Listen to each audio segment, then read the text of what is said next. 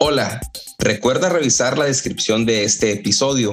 Encontrarás ahí ligas importantísimas que te llevarán a masterclass y cursos gratis de la Sociedad Whisky Academy, la Happy Hour, el perfil del invitado y la tienda de whisky en español, además de nuestro perfil de Instagram.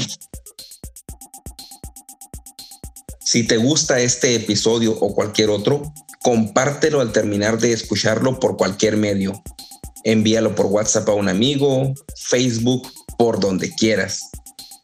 Si nos escuchas en Apple Podcast o tu plataforma te permite calificar este podcast o episodio, te pedimos nos des cinco estrellas y nos dejes algún comentario. Recuerda que si compartes, comentas y calificas, nos ayudas a que este podcast sea descubierto por más personas apasionadas al whisky como tú y yo.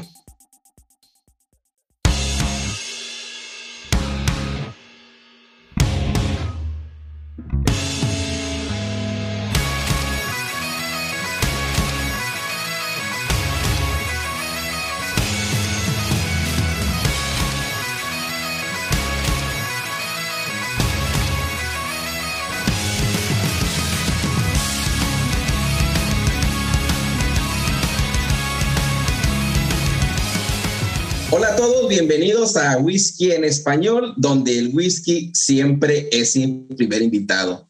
Como ya lo saben, mi nombre es Naum y aquí está mi coanfitrión Orlando. Eh, y pues en este episodio estaremos hablando de un tema interesantísimo, Orlando, whisky de la India. ¿Qué tal? ¿Cómo estás?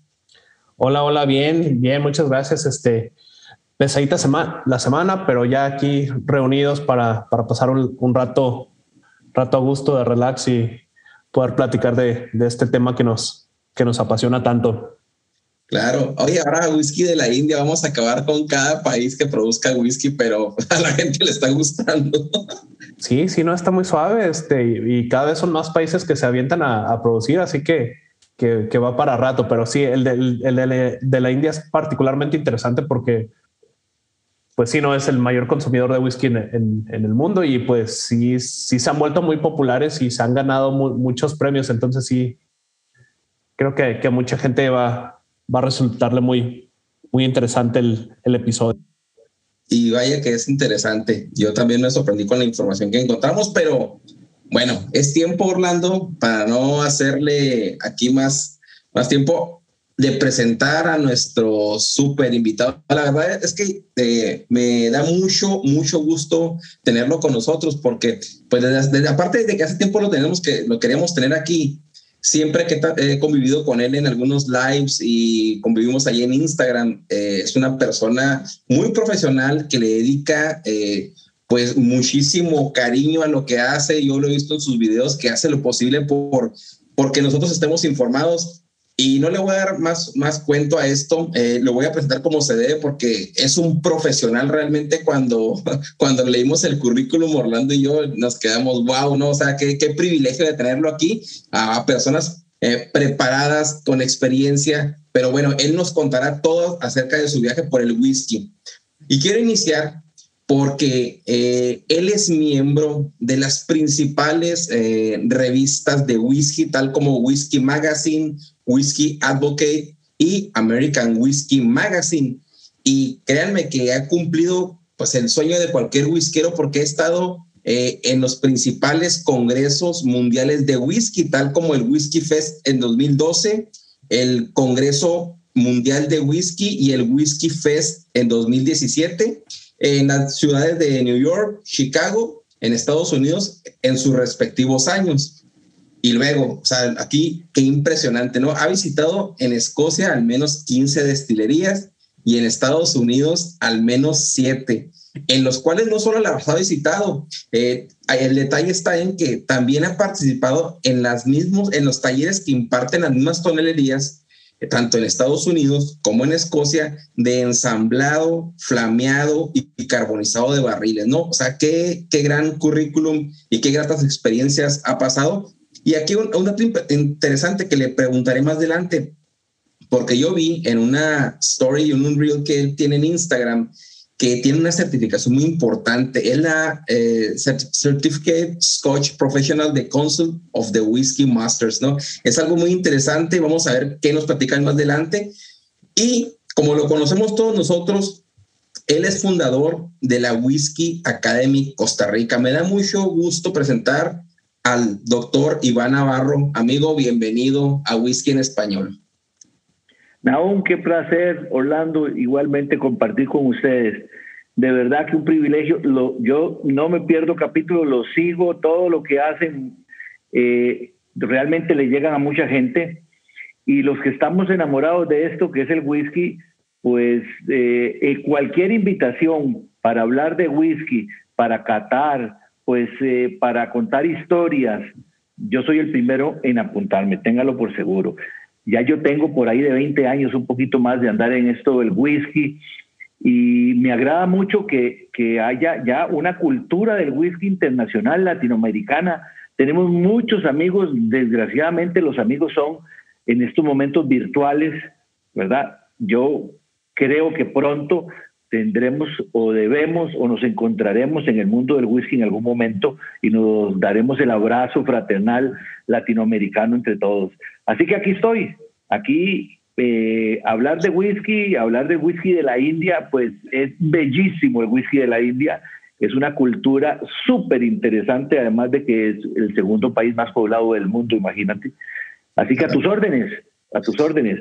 No, no, no, no, nada. Primero que nada, bienvenido, ¿no? Eh, primero que nada, bienvenido. Eh, sí tenemos esa filosofía, esa cultura de, de que el whisky hace amigos y bueno, Hoy es el turno de, que estés aquí para convivir, para platicar. Ah, Orlando, no sé si quieres iniciar con alguna pregunta y si no la voy a hacer yo, tú dime. No, pues yo, yo, yo, yo también quiero este, agradecer, Iván, este, qué, qué privilegio tenerte. En serio, estamos este, impresionados con, con, tu currículum y, pues eh, súper... tenemos muchas ganas de platicar contigo, ¿no? No con alguien que, que realmente sabe, ¿no? Nosotros somos aficionados y entusiastas, pero hasta, hasta ahí, ¿no? Este, tú, tú sí eres una, una autoridad. Sí, yo soy un amante, yo soy un amante del whisky igual que ustedes. Eh, eso, eso sí, tiene un poquito más de suerte en estar en esos eh, lugares precisos que todos soñamos, ¿no? Sí. De hecho, hace poco me invitaste, eh, fue creo, no sé, recuerdo si fue en noviembre o en febrero de este año, no recuerdo, que fue en San Francisco que fuiste al, al, al, al, al, al festival, festival, fue el Spirits Awards que, que hubo en San Francisco. Sí, correcto, fue en San Francisco la última semana de noviembre, primera de diciembre. Ahí fuimos a participar este, después de la pandemia, por suerte, tuvimos suerte de, poder ir y ver todo, toda la, eh, realmente todo el Congreso, muy interesante, ¿verdad? Cosas impresionantes, todo lo que se está haciendo, bueno, y de la mano, ¿verdad? Del whisky. Y sobre todo vimos mucho whisky americano también, que, que a mí también, eh, eh, dentro de mi mundo del whisky, pues yo lo tuve aparte por mucho tiempo y, y, empecé con el, con el whisky americano hace unos 10 años. Impresionante todo lo que está haciendo eh, eh, los Estados Unidos y el Bourbon y el Tennessee y el blend de whisky. Muy, muy contento. Y, ahora el, el, famosísimo American uh, Single Malt, ¿no? Que, que está claro. en boga. Sí, de hecho, sí vi una foto que subiste ahí eh, con, ahí se me fue el nombre, pero es el nuevo, el nuevo master de, de Stiller de, de, de Black del whisky de Metallica, ¿no? Estabas ahí con la, se veía la, pues sí, no, la emotividad que tenías al estar ahí. Imagino, pues, no, digo, no es que siempre es, es impresionante ir, eh, pero es como cuando vas a Las Vegas, la primera vez, pues ves luces y te despampanas, ves la siguiente vez y también te emocionas. A la siguiente vez puede que también te emociones porque estás ahí, pero pues ya sabes cómo corre, cómo, cómo corre el agua, como decimos acá el, el dicho clásico.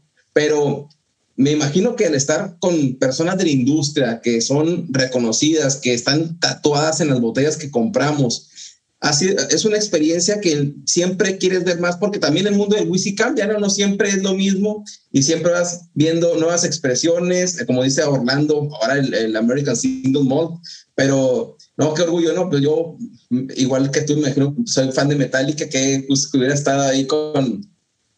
Increíble, increíble. Bueno, yo es que después de, de pasar por, por, por decirlo de alguna manera, por varios stands y probar varios whiskies, ya uno como que se le quita toda la pena. Y a mí me encanta tomarme fotos con todos los, esos famosos. Y tengo una anécdota buenísima con David Broom. te estoy hablando hace unos 10 años en uno de los congresos yo estaba de primero en la fila para que me firmara el libro, David Y me fui a tomar unos 25 whiskies primero, ¿verdad? Claro, llegó David y la fila era interminable. Y yo me hice muy amigo de la gente que estaba ahí, de los organizadores, y les dije, yo estaba de primero en la fila. Me dice, sí es cierto, él estaba de primero, no haga fila. Y me pasé para el otro lado, abracé a David, nos tomamos la foto, me firmó el libro todo eso pasa en el mundo del whisky. Y David muerto Y David Broom, vamos. Claro, no, claro, no, es que... Oye, y, y mil una de esas anécdotas, ¿no? Pero eh, también es, es importante porque muchas veces conocemos las botellas y... Pero esos eventos eh, son donde están las personas que hacen el whisky que, que, que tenemos eh, y ahora estás platicando de David Broom, David Broom, perdón, este, autor de libros e investigaciones magníficas que ha hecho, en que en eso nos basamos y se basan otros libros para poder catar, para poder descubrir lugares que no vamos. Esos puntos son los que, aparte de las destilerías, claro que es donde se hace el whisky, pero en esos festivales donde están las personas o personalidades que admiramos en estos casos, como en tu caso, ¿no? Como en, como en este caso, que te tocó esta anécdota con Dave Broom, y la, otra cosa, la otra cosa que te iba a preguntar es que tienes eh, alrededor de siete o seis, eh, eh, ahorita estaba leyendo, eh, eventos que ha sido ahora. Este de San Francisco no estaba anotado aquí, pero ¿cuántos más siguen? Yo me imagino que no te has cansado de ir a estos eventos, ¿no? Es lo mejor. Yo soy odontólogo, ¿verdad? Yo, yo estudié en, en los Estados Unidos mi especialidad ahí en la Universidad de Miami y toda mi vida he participado de congresos de odontología, hasta que fui al primer congreso de whisky. Una vez que fui al primer congreso de whisky, lo comparé con mis congresos dentales y dije, no puede ser, o sea, no puede ser. ¿Qué estoy? Ya no voy a ir a más congresos dentales, solamente congresos de whisky. Y no me los pierdo. Yo realmente todos los años trato de ir a un congreso de whisky. ¿Verdad? Igualmente trato de visitar las destilerías, el, currículum, pues ahí, este, ese currículum estaba más o menos hasta el 2020, antes de la pandemia, y ahora que terminó la pandemia tuve la oportunidad de ir a Tennessee hace poco, visité cuatro destilerías en Tennessee y visité otras cuatro más en Kentucky, que no había visitado. este, y no he podido, desgraciadamente, ir a, Escocia, al Reino Unido, porque por la pandemia, por lo he propuesto, este es el tercer año, vamos a ver si puedo ir. Pero eh, yo no me pierdo, trato de no, ¿verdad? De no perderme un congreso de whisky, por lo menos una vez al año ir a uno de estos, a ver cuándo nos juntamos. Vale la pena, es buenísimo, buenísimo. Realmente se disfruta mucho. Y se aprende, por supuesto. Claro, claro. No, sí, suena genial. Y este, este evento en particular de la San Francisco World Spirits es como el, más sonado. Siempre, que, que se habla de una botella y, tiene medallas de, ese evento, como que, que, sube mucho, ¿no? Este, le da mucho empuje. No, no conozco muchos eventos en, realidad, pero este sí tiene mucho renombre y mucho, no sé, suena mucho. Correcto, eh, eh, ese es uno de los eh, eventos donde se dan las medallas y se califican a los whiskies. Entonces, si usted obtiene dentro de sus whiskies, voy a decir algo, a ver, del año pasado, en el 21, Duars quedó como mejor blended Scotch whisky de 12 años en este, en este evento. Entonces, es un súper renombre para la, para, para la, para la marca Duars. Por, por ahí hay esta regla no escrita, ¿no? De que si, si un, whisky o algún destilado, eh, no sé, no, no, no muy conocido o, igual que es económico, gana una medalla de oro en, ese evento, de, de, pronto los, los precios suben, ¿no? De, de esa botella. Me, me, acuerdo puntualmente del este este bourbon Henry McKenna que decían que costaba 25 dólares más o menos y ganó la medalla y ya no la encontrabas en ningún lado y subió a más de 50. Así es, y bueno, y el whisky de la India que, que vamos a hablar hoy, lo mismo, lo mismo le pasó al famoso Paul Young. Paul Young, que es una de las destilerías que podemos hablar, le pasó lo mismo. Salió con su whisky single malt, ahí por ahí del año eh, si no me equivoco, 2008 o 2000, 2008 se destiló, 2012 fue que ya se embotelló el Paul Young y en uno de esos eventos ganó y ya se disparó. Se y era, estamos hablando de un whisky que salió al mercado en el 2012, el, famoso Paul Young Single Malt de la India.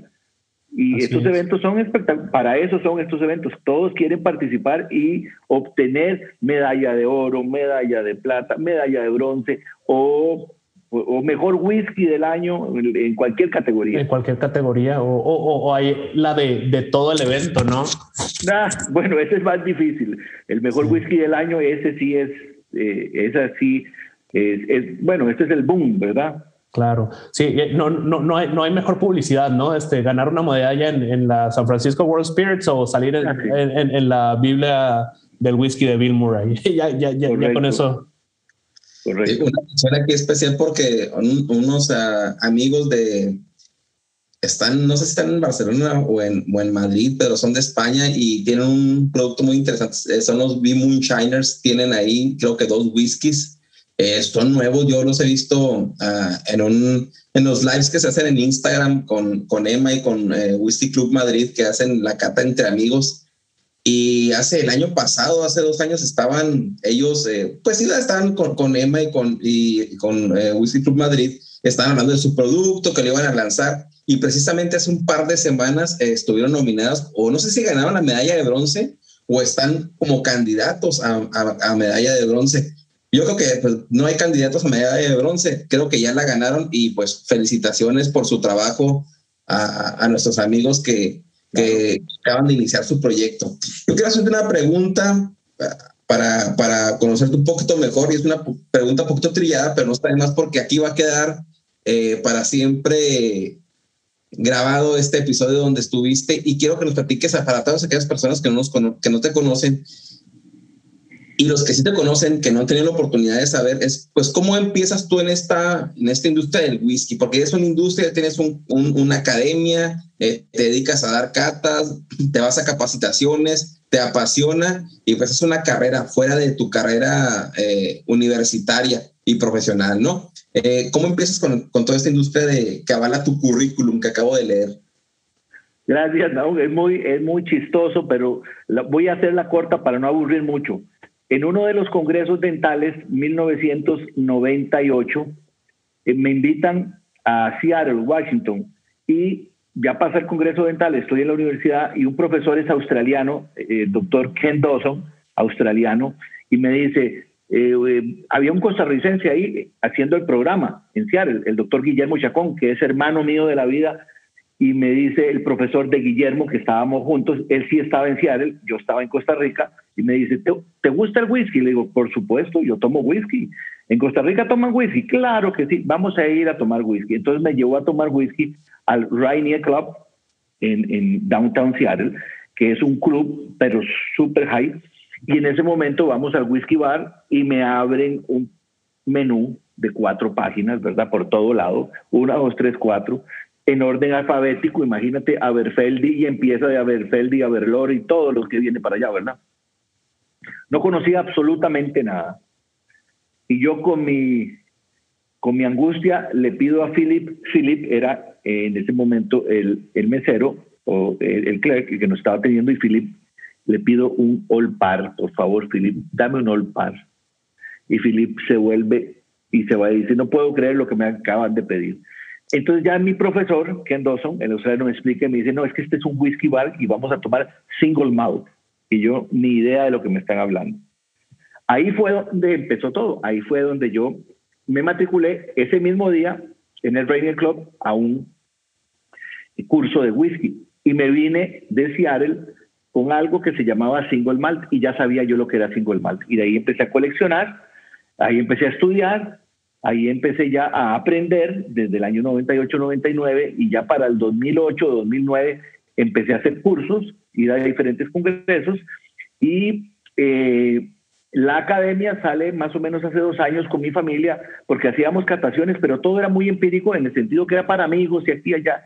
Y ellos me dijeron, no, se tiene que certificar, tenés que certificar, hay que certificarse. Bueno, este, yo tengo un montón de cursos y he ido a un montón de destilerías y me han dado títulos por ahí, por allá, de todo, pero me certifiqué y realmente hice la certificación. Eh, no es nada sencillo, de verdad que, que me sorprendió mucho lo de la certificación, pero eso lo hablamos más tarde. Y iniciamos la academia hace un par de años y eh, ya, ahora, ya ahora sí, profesionalmente, con la certificación, eh, con todos los papeles listos, podemos eh, pues decir que tenemos conocimientos para dar cataciones, para hablar de whisky con algo de propiedad, para entender el mundo del whisky y, y es la pasión de mi vida. ¿verdad? No solo los dientes y la cirugía y los tornillos y los implantes, sino que mi esposa me apoya mucho, mi hija también que está estudiando odontología, ya le, le faltan tres meses para graduar como odontóloga, igual me apoya mucho. Entonces, eh, ellos ven en mí esa pasión y, donde hay un evento de whisky, papi tiene que ir, o vamos, y voy con mi esposa para otro lado. Así empecé. Ok, bien. No, wow, el apoyo familiar sí que importantísimo, ¿no? Oye, este, pues, pues ya, ya, ya, me siento mejor, ¿no? Este, con, tu experiencia la, la, la, la, siento más relacionada con, con, la propia, ¿no? Así de que, ah, ok, este, sí, catas empíricas y este, poco a poco y es... No, con pues los amigos. Definitivamente. Así es, con los amigos, los amigos que tomábamos toda la vida, el Johnny Walker, el Olpar, el Chivarriga, el JIB, el, el Duars, todos esos. Entonces, eh, ellos sabían que yo era un estudioso de whisky, entonces hacemos una cata entre amigos y me ponía a explicar yo, bueno, este es un blended scotch, este es un single malt, este es un blended malt, eh, este es un whisky americano que es de Tennessee, no es, no, es, diferente el bourbon que el Tennessee whisky, y cuál es la diferencia, y así empezamos. Ya, ya fue certificado, pues ya este, pues realmente ha sido muy bueno también porque la parte comercial ha sido, ha sido buena también. Claro. Oye, y luego ya que, ya que mencionaste la certificación, ¿no? Es algo importante porque pues, no cualquiera. Esta certificación de, de Council of Whiskey Master, ¿qué es? Porque yo vi este, en tus stories eh, eh, que, que, cuando sacaste el certificado, eh, pues es, es, importante, ¿no? Si no, no lo presumes. Y luego en tu currículum está en palabras mayores. ¿Qué es esta certificación y cómo la obtuviste, no? Bueno, yo eh, realmente empecé a buscar dónde me certificaba, porque era una necesidad. Entonces, en, en Internet, si, si, buscas certificaciones en whisky, hay en todo lado. Y si, hay certificaciones que te dan un curso una mañana y en la tarde te, te certificas como profesional en whisky, con un solo día. Y así, bueno, Así hay muchas, un fin de semana, etcétera, etcétera, o vas eh, tres días a un curso y ya te certifican. Entonces, la que me pareció más congruente y más seria, ¿verdad? Fue esta eh, certificación de, del Council of Whiskey Masters, que es una asociación que está en California. ¿Por qué? Porque lo primero que te dicen es, bueno, eh, primero es online todo, eso es agradable. Y después te mandan tus libros de texto que tienes que leerte y te dicen, tienes que hacer un examen para pasar nivel 1, que es el, eh, puede ser el nivel 1 que es el nivel americano o nivel escocés. Los libros que mandan son el libro de David Broom y el libro de Charles McLean. Esos son los dos libros digamos, ejes de esta certificación. Y mira, Naum, yo te digo, yo eh, hice eh, la certificación, el examen son 100 preguntas. Estas 100 preguntas pues son en inglés y este inglés, mucho inglés eh, británico, ¿verdad? tienes una hora para contestar las 100 preguntas. Todas las preguntas es una pregunta, cinco respuestas. Entonces, si, si, tú sacas el cálculo, tienes que leer la pregunta, tienes que ver todas las respuestas y darle clic. y empiezas. Cuando empiezas a hacer esa certificación, empiezan las 100 preguntas, te lo, te lo digo. Cuando vas por las 60 ni siquiera sabes por dónde vas porque no las preguntas no están numeradas. Y te dicen, tiene una hora. Yo hice el cálculo y más o menos son como 25 segundos por pregunta. Y en ese inglés que no es nuestro idioma, pero bueno, y más si es británico, entonces empiezo yo a hacer todo el examen, de pronto se me pone la computadora roja, en rojo, y en rojo significa te queda un minuto. Y yo no sé por qué pregunta voy. Ganas el examen con un 80%. O sea, tienes que tener 80 preguntas buenas. Y ya cuando yo llego, me doy cuenta que me faltan solo tres preguntas. Entonces tengo tiempo. Al final de las preguntas viene un, un, un cuadro que dice Summit, si no le da submit, no, no se fue el examen, ¿verdad? Ya, ya, no es contestar todas. Llegué a la última, me faltaban 10 segundos, submit y se fue el examen. Y más o menos en 12 horas te dan la, no te dan calificación, nada más aprobado o reprobado. Lo que te quiero decir con esto es que, mira, yo te aseguro, yo estudié los libros, los había estudiado, me los sé de memoria, ambos libros, ¿verdad? De Charles McLean y, y de Dave Broom y si una persona no tiene experiencia en whisky y no tiene esos, ese caminar en el whisky, es difícil que pase el examen. Es bastante difícil. Y te lo digo porque hay muchas preguntas que, que son, a ver, de razonamiento, que son de interpretación, que son, que ya que, que, tienes que tener el mundo del whisky, porque en el mismo libro es confuso si no tienes experiencia. Entonces yo lo vi como un examen que no es sencillo. Ese fue el nivel 1, el nivel 2 es whisky, ya profesional en whisky, que es de todos los whiskies, porque ese es whisky escocés y whisky americano. Después viene el whisky del mundo, ¿verdad? Que es todo el mundo. Estamos hablando de India, de Japón, de España, de todos los whiskies, de Irlanda, de Canadá. Esa es la segunda certificación. Así que eh, yo hice mi certificación ahí y me siento bastante orgulloso de poder, de cuando me, me mandaron el, el email aprobado, dije, no, qué bueno, porque qué duro que estuvo. Claro. Qué duro que estuvo. A todos ellos que los que quieran este pues eh, presentar ese, ese examen, tenemos los episodios del podcast todos, creo que con eso es suficiente para que pasen. claro. y eso sí es verdad. Eso sí es, eso sí es verdad, te lo digo porque no no es no realmente no fue no fue nada sencillo yo yo te lo digo que llevo años en este mundo y tenía yo conocimiento empírico digamos pero me certifiqué y me fue bien pero no es tan sencillo como la gente cree claro Orlando ¿Tienes alguna pregunta más para...? Sí, yo, Iván, te, te quiero preguntar que si, si nos podías contar un, poco de, de, las anécdotas de, no, no sé si fue después o antes de, tu certificación, ¿cómo fue que, que, empezaste con la, con la Whisky Academy Costa Rica y cómo empezaste a, a colaborar con, con, todas estas revistas? Bueno, yo realmente, este, a ver, eh, yo eh, hice el Whisky Academy hace más o menos dos años y me hice miembro de todas las revistas.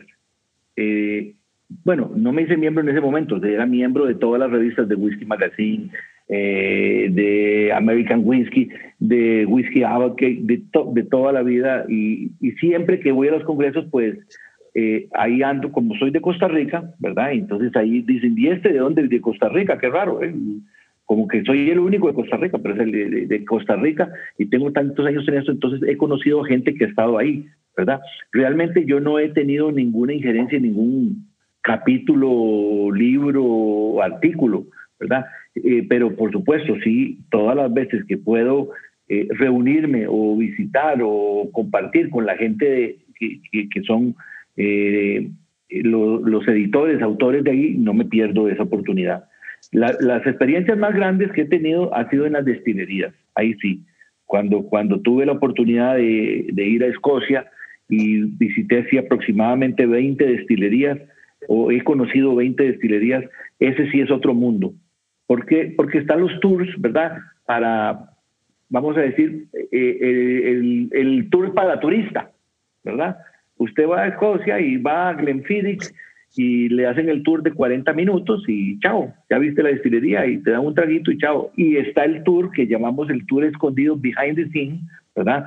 Este que es detrás de las cortinas que uno se puede matricular, que ya es mucho más profesional, como decir, para los, para, para los químicos o para los, no VIP, sino que los químicos, los locos, los, los, los nerds, los que les gusta este mundo, ¿verdad? Los que no van a visitar la destilería a ver, eh, eh, sino que van a investigar qué tipo de barril usan y cuánta agua le ponen al whisky, etcétera, etcétera. Ok, ok. No, sí que... Y, mi, experiencia, la más impresionante, la que me gustó más, eh, realmente fue Balbini. Balbini impresionante, eh, y no lo digo por la infraestructura, no, no, más bien todo lo contrario. Balbini, la experiencia que tuve fue lindísima porque todo es hecho en casa, todo es tradicional, todo es antiguo, todo se, ve que, realmente eso tiene años de años de hacerlo y lo siguen haciendo y lo hacen bien y lo siguen haciendo bien y no cambian. Es impresionante y la destilería Balbini. Claro, el, el, tour sí hay que, o el tour este, ¿verdad? Que no es el tour, este tour sí hay que hacerlo con tiempo, con, y, porque son muy pocos, son seis personas las que aceptan y, hay que hacerlo con mucho tiempo. No es el tour, el tour este de, de, turista, ¿verdad? Claro, claro.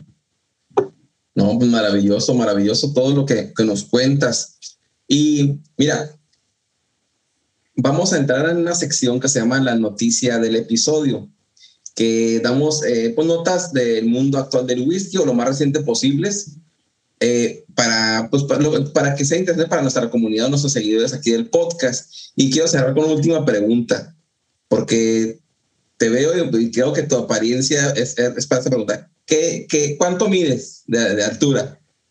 Bueno, en, en, en metros 1,78 y 5.11. Yo, yo tenía esa, esa percepción. Mira, la, noticia viene por esto. Eh, se acaba de dar a conocer hace un, un, par de semanas, un mes, dos meses, la botella más grande del mundo. Y exactamente es de 1,80 de altura. O sea, una botella de tu tamaño eh, ha, roto el, récord Guinness de la, de la anterior.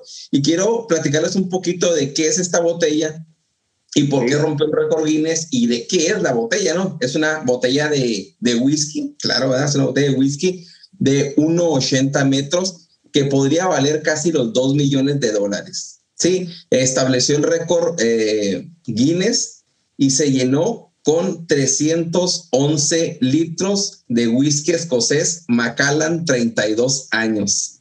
¿Sale? Es una, una botellota de... si, tenemos un de botella nosotros, pues de ese tamaño es. ya sabes con cuánto, con cuánto más o menos litros de whisky, 311 litros te podrías llenar. yo me lleno como con 350. Bueno, el 8 de septiembre eh, de 2021, eh, la empresa, eh, la, empresa Holdings Groups eh, se asoció con el embotellador independiente que deben de conocer, Duncan Taylor, ¿sale?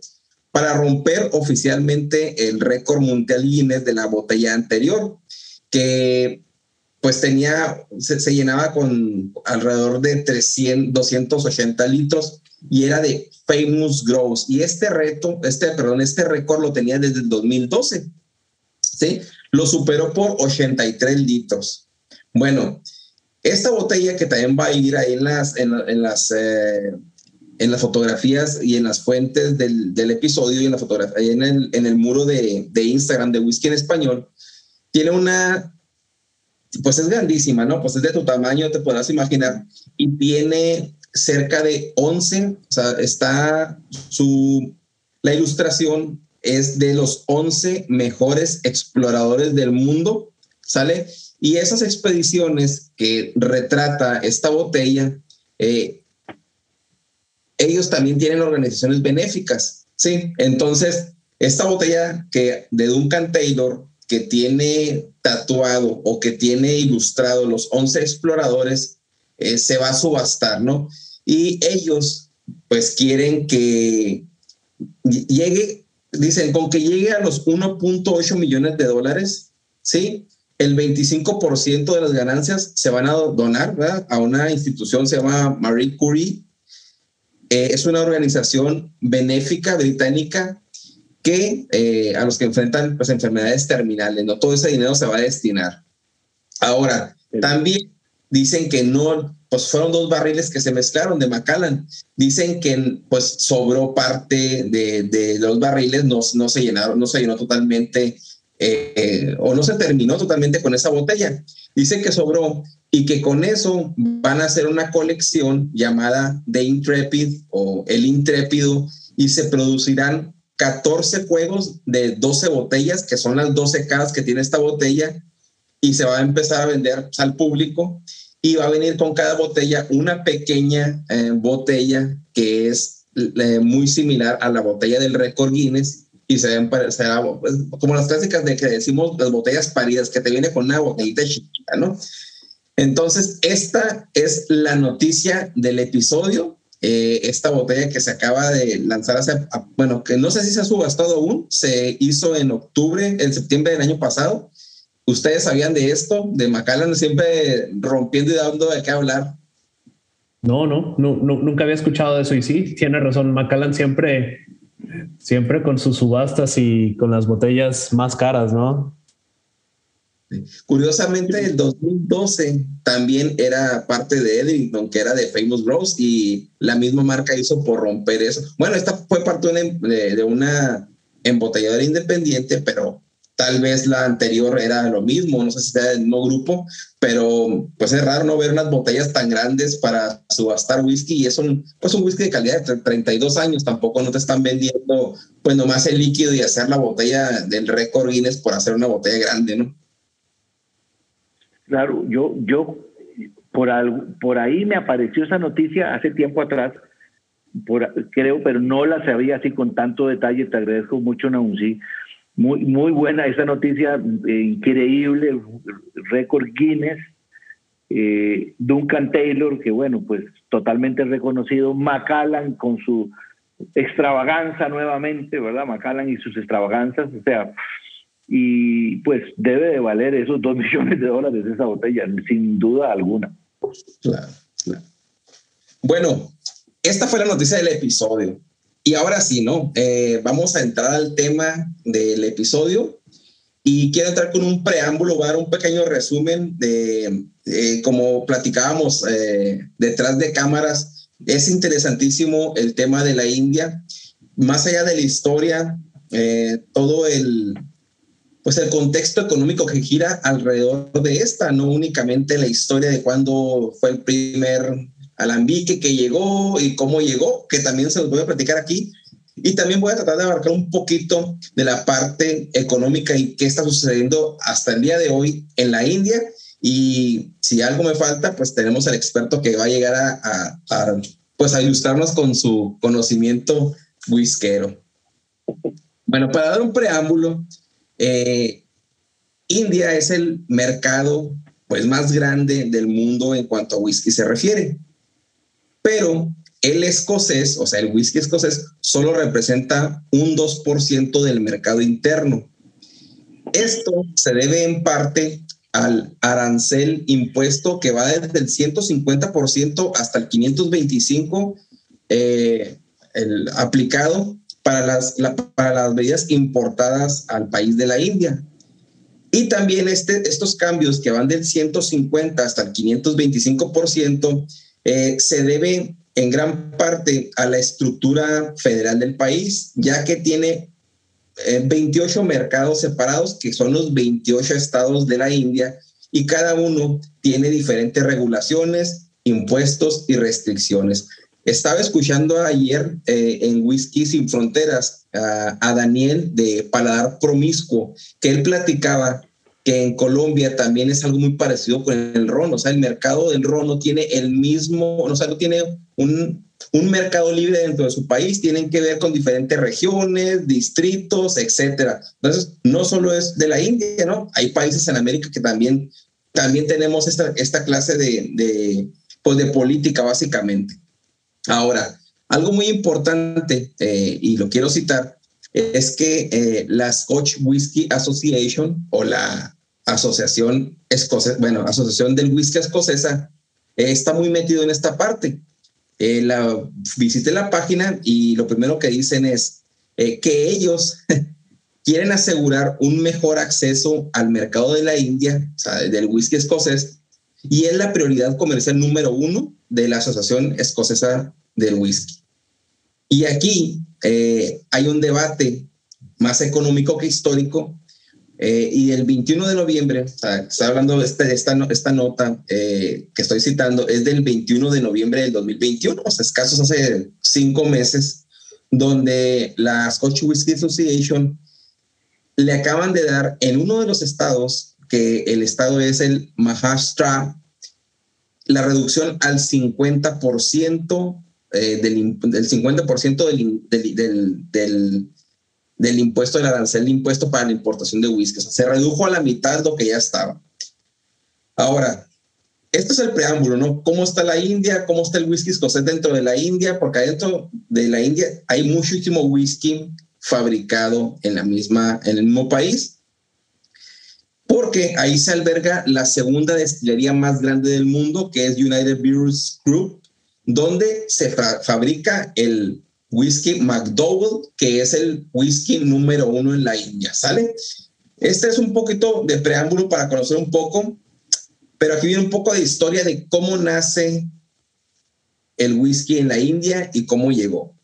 Bueno, todo esto del, de que el whisky es el, bueno, la India es el mercado más grande de whisky, no, no siempre fue así, ¿no?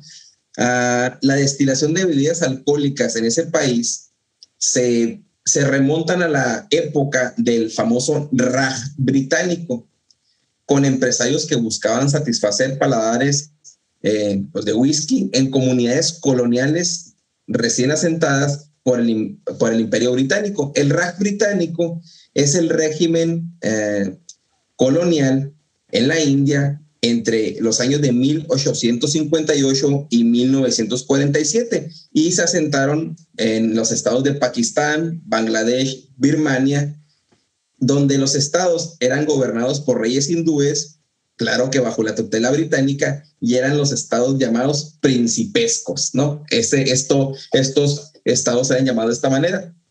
Bueno, la destilería más vieja conocida y que aún sigue en funcionamiento se llama Casauli y fue, establecida, fue establecido a finales de 1820 ¿sí? por un caballero llamado Edward Dreyer. Edward Dreyer dice que pues él trajo de, de Escocia e Inglaterra pues todo el equipo para hacer cerveza, para hacer pues, los, los, alambiques de cobres en ese momento, se lo llevó y dice que él quería encontrar un, pues, un lugar donde destilar porque tenía un, pues, un mercado cautivo ahí de británicos sedientos de whisky de, de, y de gin y de vodka. Y dice que se sentía, bueno, yo lo, yo lo, lo, parafraseé, se, se, imaginó que se sentía como la chica de la dulcería en la escuela primaria esperando que los niños salieran del recreo, ¿no? Tal cual, ¿no?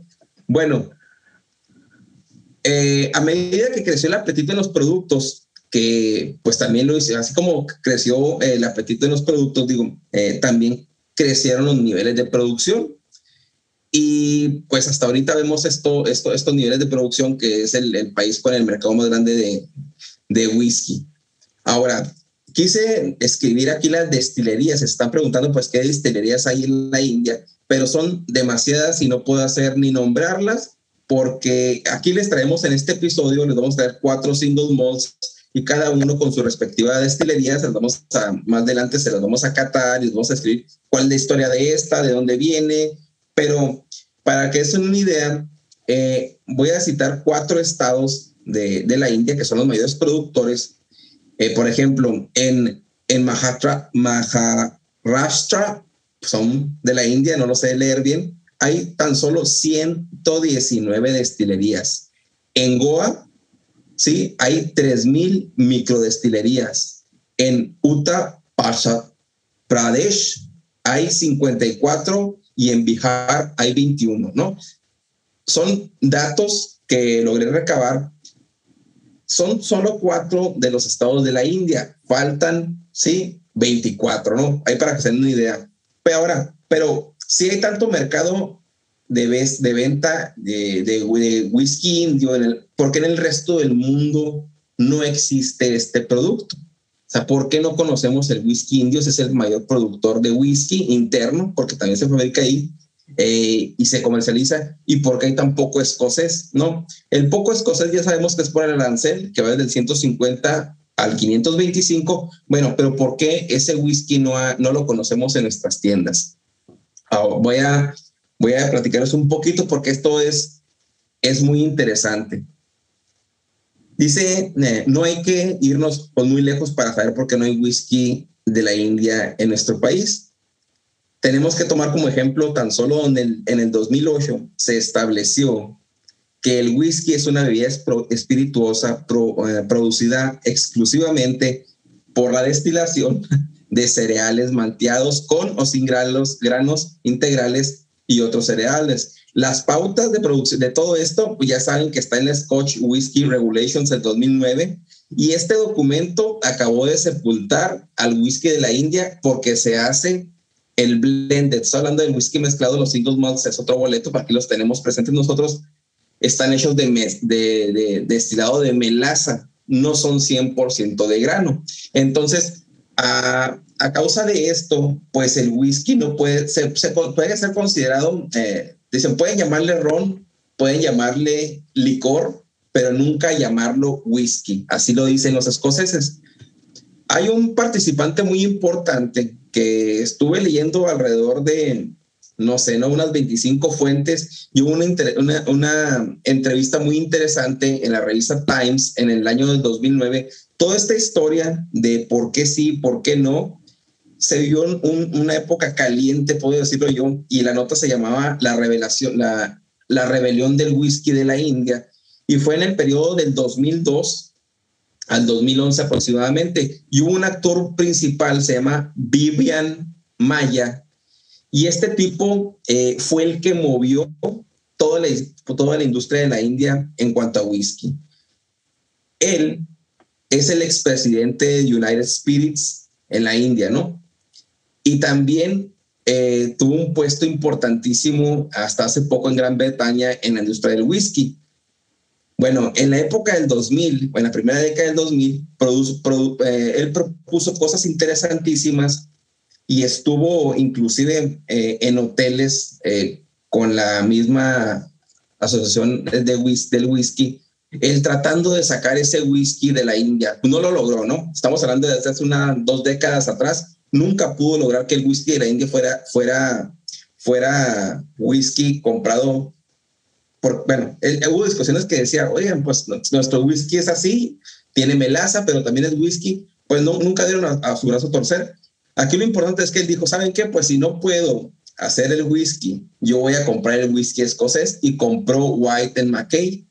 Entonces, él lo compra para poder así introducir ese whisky escocés que era caro a, este, a, a, la India y también parte del el grupo más grande de la India se lo vendió a Diageo para poder hacer ese comercio entre la, entre la whisky, eh, bueno, entre Escocia y en la India. Bueno, fue, eh, el tipo movió dinero, el tipo era muy adinerado, tenía este, aviones, tenía hoteles, fue considerado y fue ah, galardonado como eh, filántropo dentro de su país por todo lo que hizo. No les voy a hacer la historia muy larga. Ahorita está con órdenes de arresto y refugiado en Londres porque tanto dinero movió que también pues, pidió prestado, quedó debiendo, no pudo pagar. Ahorita en la actualidad eh, hay una nota que dice ahí, ¿es un héroe o es, o es un antihéroe del whisky de la India?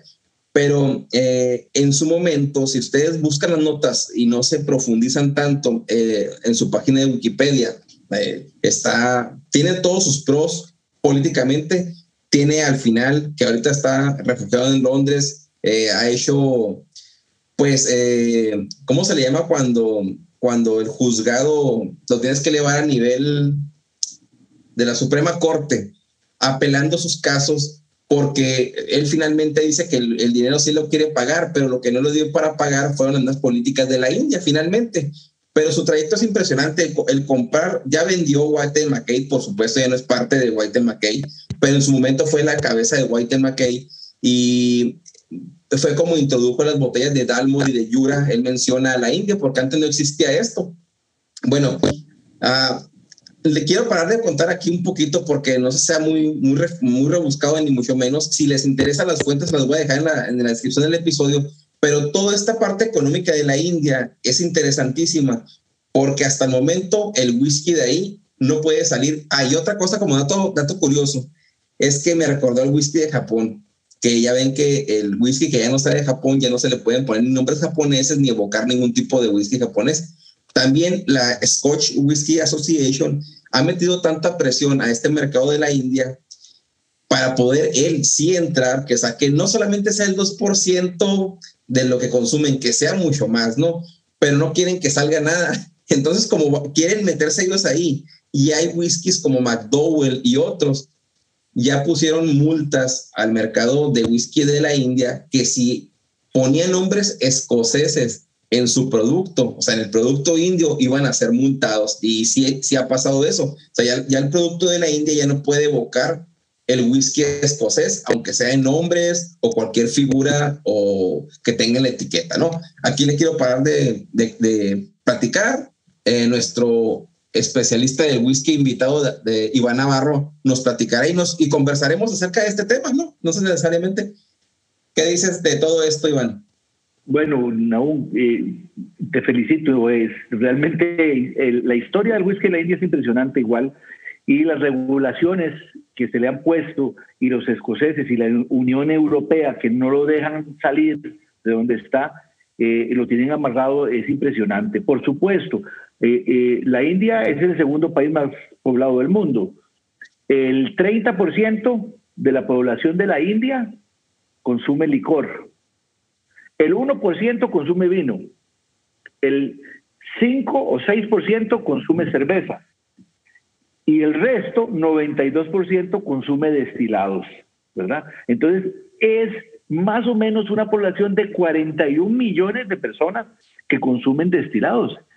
Y quiero hacerte un solo un paréntesis porque la información que diste es extraordinaria. La melaza, a veces la gente se queda con melaza, ¿qué me, qué, me quieren decir con melaza? Bueno, la melaza es un fermentado, ¿verdad? Que se produce a base de caña de azúcar. Y en India lo utilizan, por supuesto, para hacer diferentes tipos de licor. Te pongo un ejemplo, en Costa Rica el alcohol de nosotros, el alcohol eh, para curar en los hospitales se produce de caña de azúcar, ¿verdad? Es un alcohol de 70 o 90 o lo que usted, como usted quiera ponerlo. En India el alcohol, igualmente, se hace a base de melaza, que es este fermentado a base de caña de azúcar, pero lo mezclan con otros, por supuesto, otros granos. Y de ahí lo fermentan, lo destilan y hacen su whisky o hacen su ron. Por eso, ¿verdad? Eh, la Unión Europea dice, no, jamás, eso no es whisky. ahí empiezan las regulaciones, ¿verdad? Eh, lo otro, por supuesto, es que por mucho tiempo eh, como muy bien lo dijiste, traían whisky blended de Escocia a la India y lo mezclaban con whisky hindú, que era a base de melaza. Entonces, hay que acordarse de una cosa.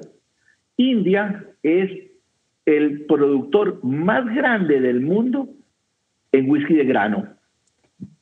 No hay nadie que produzca más whisky en el mundo de whisky de grano, ¿verdad?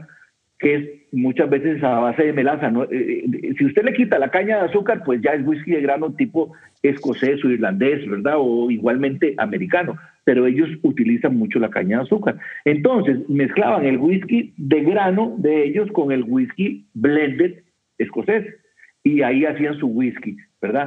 Entre estos, estamos hablando que hay un, un montón de whiskies y nosotros hablamos de cuáles son los whiskies más vendidos en el mundo, los whiskies más vendidos en el mundo, pues no queda ninguna duda.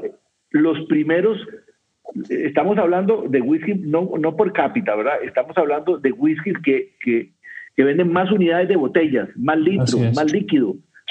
McDowell, ¿verdad? Que es United Spirits, que lo, acabas de decir. Número uno en ventas, whisky hindú o indio.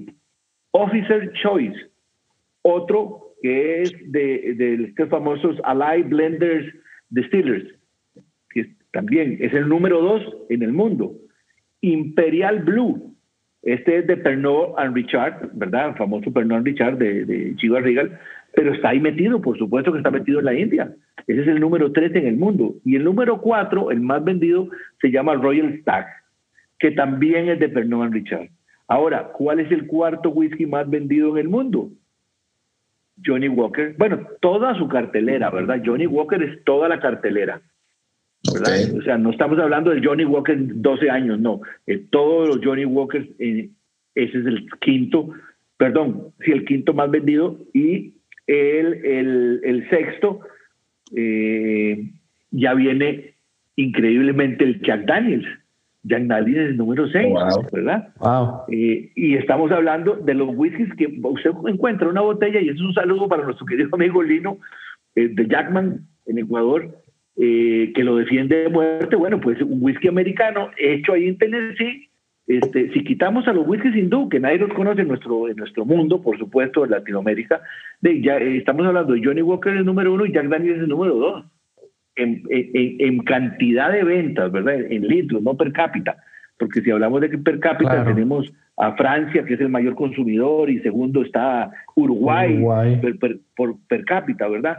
Pero es interesantísimo. Igualmente las destilerías. Las destilerías, por supuesto, todas estas destilerías, como muy bien lo dijiste, eh, eh, United Spirits los compró un hindú, pero ahí está metido todo el poderío escocés, ¿verdad? Ahí está Diageo, ahí está Pernod Richard, ahí están todos, ¿verdad? Ahí está Editon Group, todos los que les interesa el whisky, porque es masivo masivo la cantidad de whisky y eh, todos estos whiskies que acabamos de mencionar, el 1, 2, 3 y 4, de mayor volumen en el mundo, tienen su mercado cautivo en India y todos son blended, ¿verdad? Todos son blended, es, un blend indio, ¿verdad? Eh, ahora, este mundo de la India cambia cuando ellos dicen, porque este whisky es muy subvalorado. Yo nunca voy a decir que es un whisky malo porque ni siquiera lo he probado. Eh, eh, y, mi filosofía tampoco, hay whisky bueno y whisky mejor, ¿verdad? Whisky malo es raro encontrar, pero no importa. Todo esto cambia cuando en el 2004 ya Amrut empieza a decir, vamos a producir un whisky single malt. Ahora sí. Y se ganó todos los premios Amrut, ¿verdad? Viene después este Paul Young, ¿verdad? Y en el 2012 saca su, su single malt y después viene la destilería más viejita, Rampur, ¿verdad? Y en el 2016 saca su colección de single malt. Entonces, ahí sí, ya se meten al mercado de la Unión Europea, porque ahí sí son productos hechos en casa con eh, todo es hecho en casa, la semilla, la de fermentación, la destilación, y todo cumple con los estándares, vamos a decir, los europeos, ¿verdad? En este caso, quien lleva la batuta, la batuta es Escocia o el Reino Unido. Como cumplen con esos, con, todos esos estándares, ya son aceptados, ¿verdad? Este, pero por mucho, ¿verdad? Por mucho India, este, eh, eh, el consumo de whisky es impresionante a, la par de, vamos a decir, de, de países como como Francia o que, que, es el mayor consumidor per cápita, pero, pero en cantidades de litros, por supuesto, nada que ver, ¿verdad? Inclusive le gana el mercado americano, y nosotros conocemos muy bien el mercado americano y el consumismo del mercado americano, ¿verdad? Y, le gana. Así es. Uh, Aquí estoy. Sí, te, te, perdimos por un, por un segundo. Ahí yo, yo quisiera hilar dos ideas ah, que se, me hace que sobresalieron de, de toda la conversación. Es, sí, India es el mayor consumidor de, whisky en el mundo, pero tienen tanta población que pues sí, su consumo per cápita no, no, es tanto. E, e, esa es una de las ideas ah, que, que quiero... Por supuesto conectar. La otra es la pregunta de Naum, ¿por qué no es tan conocido el whisky de India fuera de India? Y mi, primer instinto fue, pues para para poder cubrir tanto consumo interno, ¿no? Todo el mercado, ¿no? E, esa es una cosa. La otra eh, es precisamente lo que, lo que veníamos hablando de, cómo por, mucho tiempo, y, me imagino que sigue siendo una práctica común, el, el, whisky que se hace en India usa, usa melaza para, para su contenido alcohólico y solo tiene un, pequeño porcentaje de malta, lo cual ellos no tienen una regulación para el whisky, entonces no, no están rompiendo ninguna regla interna en el país, pero por fuera ese producto no puede ser llamado whisky, ¿no? Entonces, pues creo que de ahí el que no, no saliera mucho y aparte que el que producían yo creo que se lo tomaban, pero bueno, eso es, eso es otra historia. Eh, ya, ya cuando llegan a, al momento que deciden que quieren producir single malts, es cuando se abren se abren la puerta a los mercados internacionales. Así, así lo veo yo. Así es, así, mismo es. Aquí, lo más impresionante del whisky de la India es, eh, bueno, su materia prima y las condiciones en que ellos producen whisky, ¿verdad? Eh, eh, no es noticia nueva, lo, por supuesto, lo que, lo que vamos a hablar. muy diferente al escocés, muy diferente a las condiciones escocesas y irlandesas, donde estamos hablando de que la producción de estos whiskies es, un clima frío, ¿verdad? Es un clima que estamos hablando en Escocia de que su producción eh, estamos de menos cuatro, de 4 grados a menos 20 grados, pues en India se producen como eh, Amrud y Paul Young, que se producen eh, en ciudades subtropicales o tropicales, un clima que varía de los 13, 14 grados centígrados, ¿verdad? A los 36 grados centígrados, que si hablamos en Fahrenheit, esto estaríamos hablando de 60 a 85 grados Fahrenheit. O sea, ¿cómo es posible que produzcan whisky en esas temperaturas? Es como producir whisky aquí en mi país, en Costa Rica. Es lo mismo, es lo mismo, porque nosotros tenemos lo mismo. Ellos tienen dos estaciones, seca y lluviosa, igual que en Costa Rica. Tienen clima totalmente parecido. La humedad es totalmente parecida. Entonces, eh, si, si lo vemos eh, desde el punto de vista europeo, pues para ellos es inaceptable, ¿verdad? Que puedan producir whisky bajo esas condiciones climáticas. Y después viene lo que habíamos hablado del, del añejamiento, ¿verdad? El añejamiento es súper importante para el escocés. ¿verdad? Este tratamiento en los diferentes barriles y sobre todo el barril este, de roble americano, el ex Bourbon o el ex Jerez, que o Cherry, ¿verdad? Que es el, pues, el otro barril eh, de roble europeo, vamos a decirlo de esa manera. Y nuestros queridos amigos de India, mm, por su clima y por su humedad, ellos no pueden de ninguna manera añejar más de cinco años. Ya seis años eh, se les va todo el whisky porque el famosísimo Angel Share, ¿verdad? Lo que se comparte con Los Ángeles, que en Escocia es un 2%, ellos tienen un Angel Share de 12 a 14%. Entonces, ya sacaron estadísticas, porque tampoco es noticia nueva, si ellos añejan 10 años, pues del barril de 250 litros les sale una botella, ¿verdad? Eso es todo.